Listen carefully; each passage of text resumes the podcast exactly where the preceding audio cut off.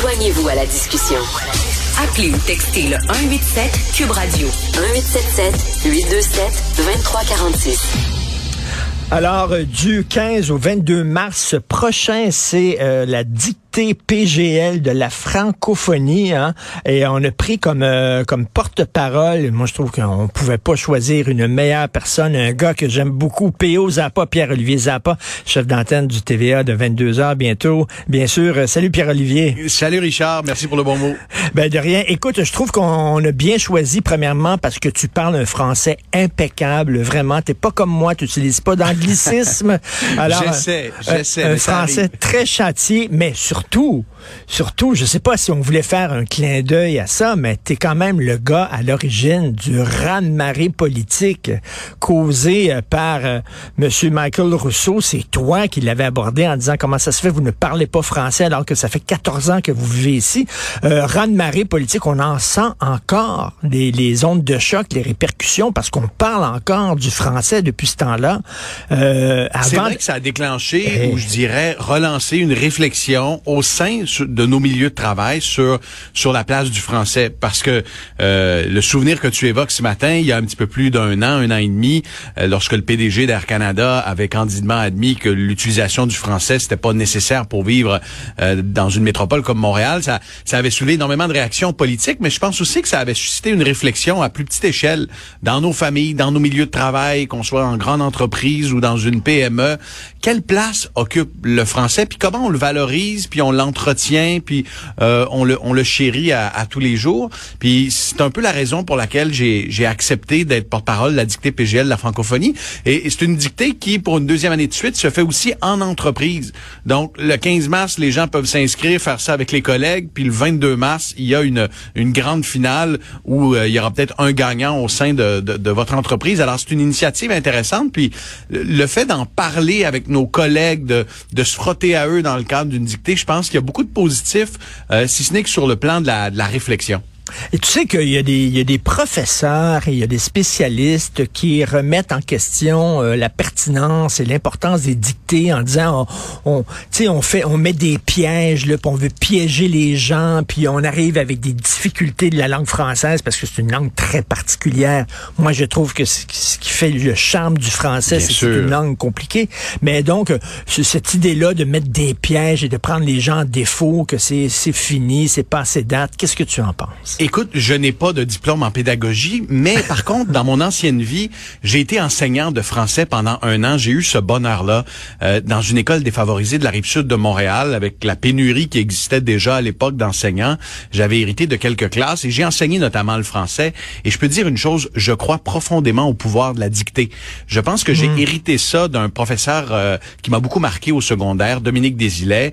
Euh, Monsieur Desilets aimait les dictées, on en avait chaque semaine. Ça imposait une rigueur, euh, un, temps d'arrêt, euh, un moment aussi où la concentration devient plus aiguisée, où on développe sa capacité à être très concentré et où hmm. les erreurs deviennent des mécanismes d'apprentissage un jour, et j'ai ce souvenir très vif qui remonte ce matin euh, avec nous, Richard, il y a, y a, un élève dans une de mes classes qui m'avait qui avait levé la main et qui avait dit euh, Monsieur Zappa, je veux devenir euh, couvreur de toiture, moi, dans la vie. Alors, à quoi bon connaître toutes les spécificités de la langue, les participes passés? Je, euh, je, vraiment, ça m'intéresse pas. Il était en secondaire 3. Et j'avais pris ce temps d'arrêt dans cette classe-là, euh, il, y a, il, y a, une douzaine, treizaine, treize années de, de cela à peu près. Je lui avais dit, écoute, euh, le français, c'est pas simplement un outil, c'est aussi ce qui nous définit. Et quand tu es un, couvreur, la maîtrise de la langue dans les affaires que tu vas mener, c'est non seulement important, mais c'est aussi important euh, à l'échelle humaine, à l'échelle collective, de se définir au Québec comme communauté francophone qui valorise sa langue et mm. une langue qui participe à façonner qui on est. Et puis on avait eu cette discussion-là dans la classe, je me souviens, puis au terme de cette discussion-là, les jeunes étaient ressortis, je, dirais, un peu... Euh, ébranlés par la discussion, mais en, se disant, oui, OK, le français, c'est beaucoup plus qu'un simple outil.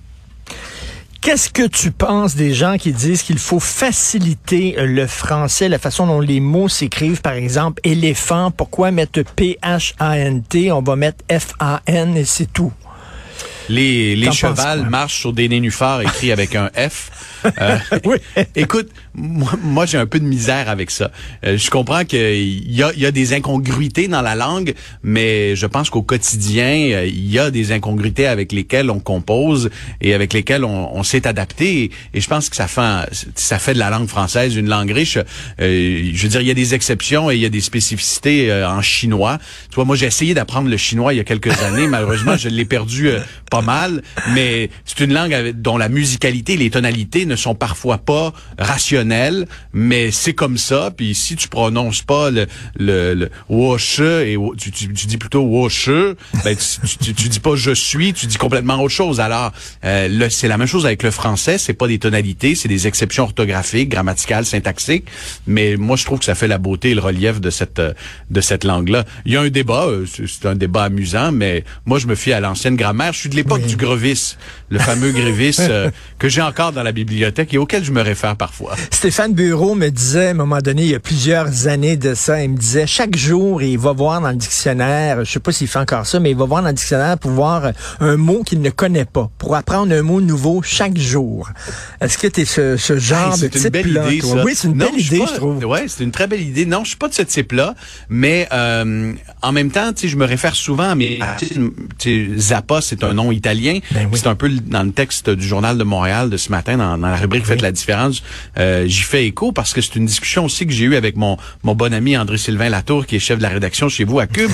Il me disait, Zappa, ça vient de où? Ben, je dis, ça vient de, ça vient de l'Italie. Il dit, OK, ben, c'est, qui est venu? Ben, c'est mon arrière-grand-père qui était forgeron, qui ne parlait qu'italien, mais quand il s'est installé à Rosemont, il a rapidement compris que s'il voulait faire partie des bâtisseurs de, de la nation, puis s'il voulait s'intégrer puis participer à l'effort, à un certain effort collectif, il fallait maîtriser cette, cette belle langue qui était le français. Et, et, le nom Zappa est devenu rapidement Zappa. Il s'est francisé. Et, et, dans ma famille, le français, ça a toujours été quelque chose d'hyper important. Euh, tu parles du dictionnaire moi, quand j'ai commencé à travailler à TVA, j'ai eu le bonheur de, de, travailler avec Sophie Thibault et d'écrire les textes de Sophie, de participer à la rédaction de ces textes lorsqu'elle lisait les, les, bulletins du 22 heures qu'aujourd'hui j'ai le bonheur de lire. Et euh, je me souviens très bien, Sophie avait toujours dictionnaire, Becherel, grammaire sur son bureau. Et ah lorsque je, lorsqu'une coquille se glissait dans l'un de mes textes, elle venait toujours me reprendre. Et puis je me disais, mais bon sang, c'est, c'est pas si grave parce que il y a personne qui voit ce texte-là. Il y a seulement le lecteur qui voit ça dans son télésouffleur. Le public voit pas ce texte-là. Donc s'il y a une faute, c'est pas si grave. mais non, tu vois, elle, elle avait puis elle nous a inculqué ça à l'équipe de rédaction, ce, ce souci euh, que la langue soit respectée. Et, et que les mots soient, euh, soient justes et que l'orthographe soit soignée. Et PO, euh, quand tu étais jeune, toi, on le sait, tu voulais être journaliste sportif, hein, c'est ça que, c'était qui était ton rêve. Toi, tu es trop jeune pour avoir connu, bien sûr, René Le Cavalier, mais tu sais, qui nous a appris euh, justement qu'on peut parler de sport avec un français très, très bien de haute tenue. Marc Garneau était exactement la même chose. même si tu voulais être journaliste sportif, on voit maintenant la nouvelle génération de journalistes sportifs parle bien, hein, parce qu'avant, oh, c'est le sport, on s'en fout, là, tu sais, mais... Et, et, je trouve que la langue, c'est un magnifique outil pour faciliter la compréhension, pour vulgariser, pour euh, pour faire évoluer sa, sa pensée, ses connaissances. Et quand on maîtrise bien la langue, je trouve qu'on a on a moins de frustration parce qu'on est capable de mieux s'exprimer. Tu vois, je, je m'exprime bien en anglais, je m'exprime beaucoup mieux en français. Et, et lorsque j'arrive dans une discussion en anglais et que j'ai pas nécessairement le tout le, le bagage, le vocabulaire, il y a des frustrations qui naissent de ça. Euh, et je pense que lorsqu'on néglige la maîtrise du français, ben euh, il peut y avoir des, des frustrations qui s'expriment de toutes sortes de façons. Alors de là l'importance de la valoriser, puis euh, de la célébrer aussi dans le cadre de, cet effort de la dictée PGL de la francophonie. Et tu as souligné ton texte, bien sûr, il faut aller lire ce texte-là. Euh, on le voit dans le journal et dans la section euh, Faites la différence, un chant d'amour pour le français. en terminant, lorsque tu as tendu le micro à Monsieur Michael Rousseau, PDG d'Air Canada, est-ce que tu te disais ça, ça va faire un boom? Ça, ça va être quelque chose. Comment ça s'est passé? Je te dirais qu'il y a un an et demi, lorsqu'il y a eu ce, ce, point de presse, cet impromptu de presse où le PDG d'Air Canada est sorti après son allocution dans le hall, euh, de un, j'étais j'étais étonné qu'il vienne s'adresser à nous.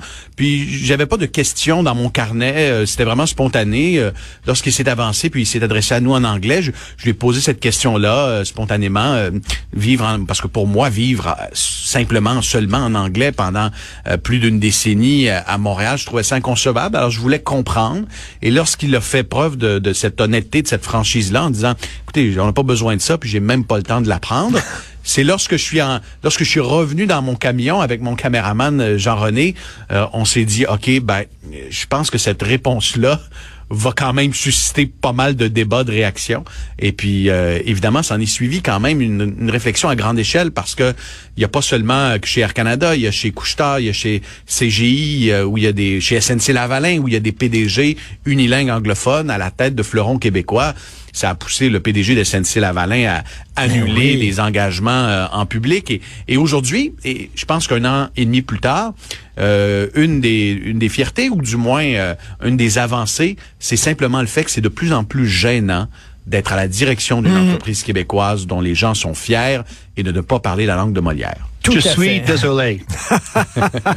Alors, ben, bravo pour ce que tu avais fait et bravo pour ton utilisation du français aussi impeccable et tout le travail que tu fais, euh, P.O. Zappa. Je rappelle que les dictées PGL seront disponibles sur Cube Radio si vous voulez euh, participer. Oui, puis allez vous, inscrire. C'est le 15 mars. Vous allez sur le site de la Fondation PGL en entreprise. Là, si vous voulez vous frotter contre vos collègues, vous voulez mesurer euh, vos compétences dans un dans un environnement qui est qui est toujours très amical, ben allez vous inscrire euh, sur le site. Et c'est pour la bonne cause parce que les fonds sont toujours réinjectés dans des beaux projets dans nos écoles du Québec. C'est vrai, c'est une belle phrase, c'est une belle langue. Des fois compliqué, hein, le, deuxième, euh, deuxième personne du singulier du verbe savoir au passé antérieur, je crois encore, a-t-il fallu que je le suce?